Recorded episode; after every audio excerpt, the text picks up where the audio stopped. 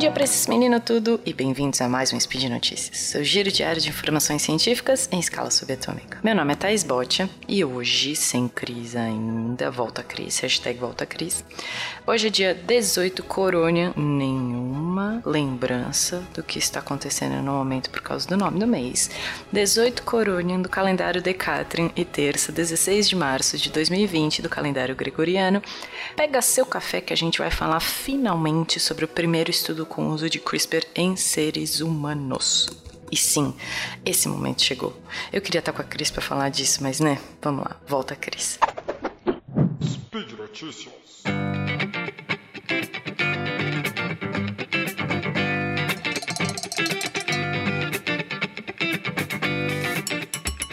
Eu tô aqui para falar do primeiro teste clínico que envolve o uso da tecnologia de edição genética de CRISPR-Cas9 em seres humanos, diretamente nos seres humanos. É incrível, né? Porque dois anos atrás eu e a Cris a gente estava falando sobre o primeiro teste que ele estava conseguindo fazer, que, que esse sistema estava sendo usado in vitro para editar o DNA e finalmente dois anos depois a gente está aqui para falar da primeira do primeiro uso no primeiro teste clínico com seres humanos.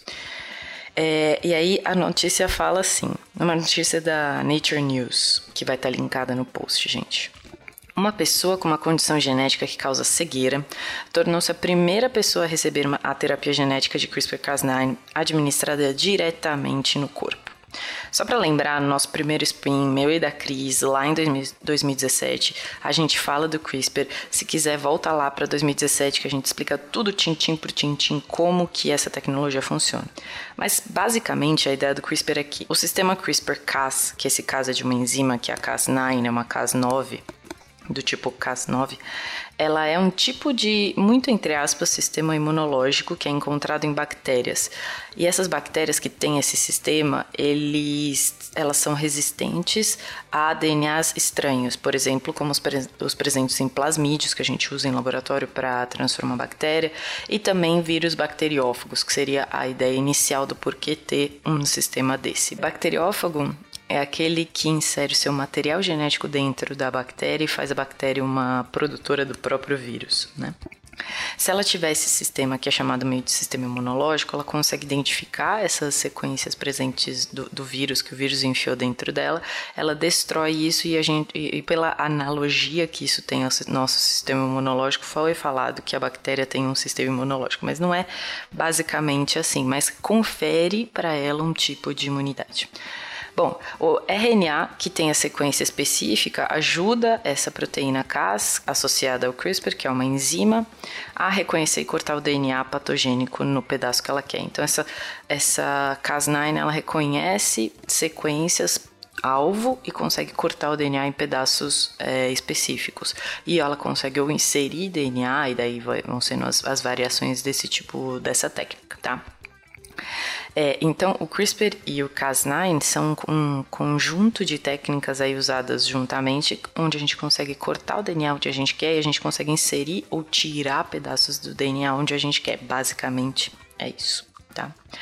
O tratamento ele faz parte de um estudo clínico de referência para testar a capacidade dessas técnicas de edição do CRISPR-Cas9 em remover mutações que causam uma condição rara chamada amaurose congênita de Leber-10. Chama LCA10 e eu vou continuar chamando essa doença de LCA10 daqui para frente, tá? Atualmente não tem nenhum tratamento para essa doença, que é uma das principais causas de cegueira na infância esse teste clínico mais recente, é, esses componentes do, do, do, sistema de edição de genes, o CRISPR, são injetados diretamente no olho. Então presta atenção, não é uma coisa que foi feita no laboratório, a gente está usando para editar as células no laboratório e devolver essas células para o paciente. Não, está sendo injetado diretamente no olho do paciente, perto das células fotorreceptoras que ficam lá na retina. Tá? Por outro lado, os ensaios clínicos anteriores ao uso da tecnologia do CRISPR já usaram uma uma técnica para editar o genoma dessas células, mas é células que foram removidas do corpo.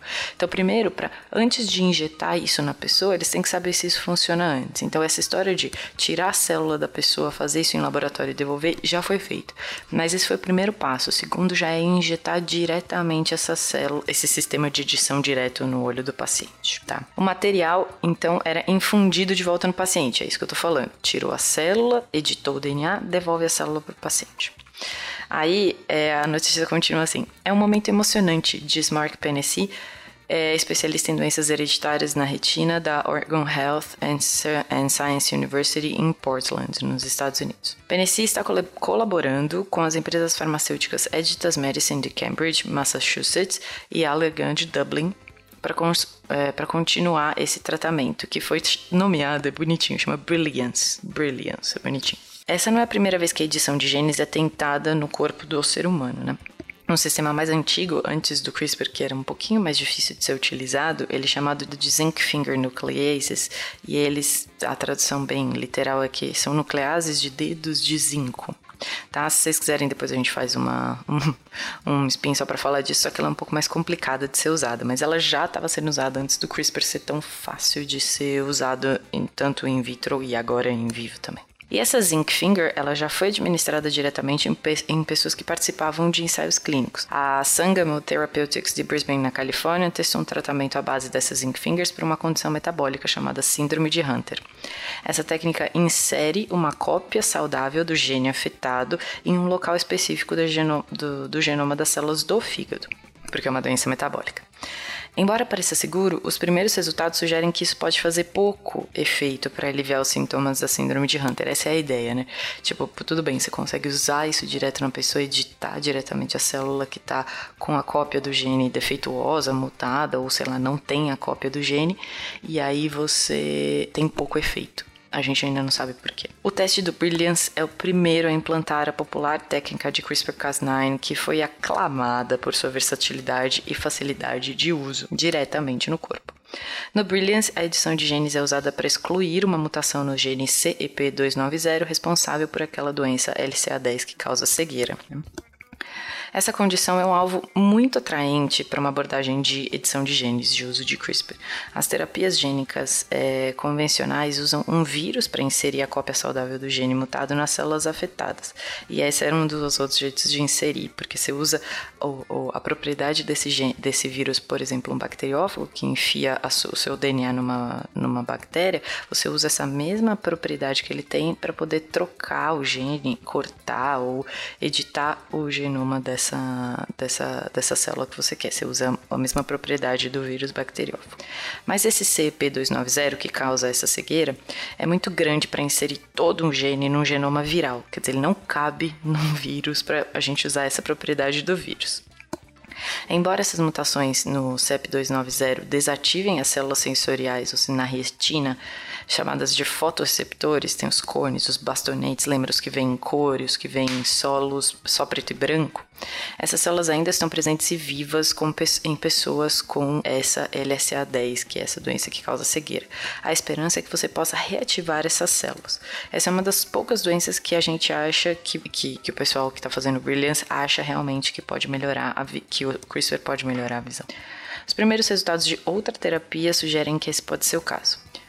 É, na Holanda, eles estão tentando uma outra terapia parecida com essa para tratar pessoas com LCA10 usando um tratamento experimental chamado Cepofarzen. Não sei se é assim que fala, enfim, é da Holanda.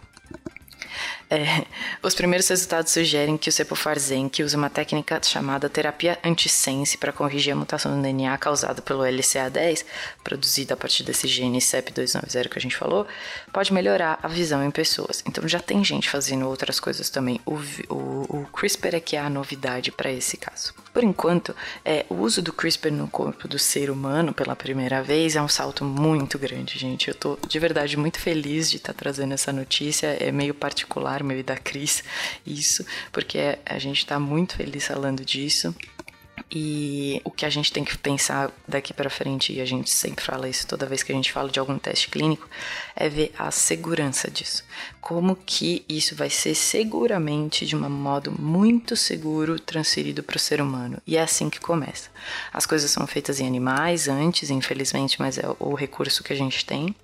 Depois elas passam para testes in vitro com células de seres humanos e depois você passa para o teste clínico em seres humanos. É, eu espero que isso realmente seja muito rápido, porque com a facilidade que é trabalhar com CRISPR, eu espero que seja tão fácil também fazer os testes clínicos e, na minha opinião, eu estou muito feliz e espero que isso dê muito certo.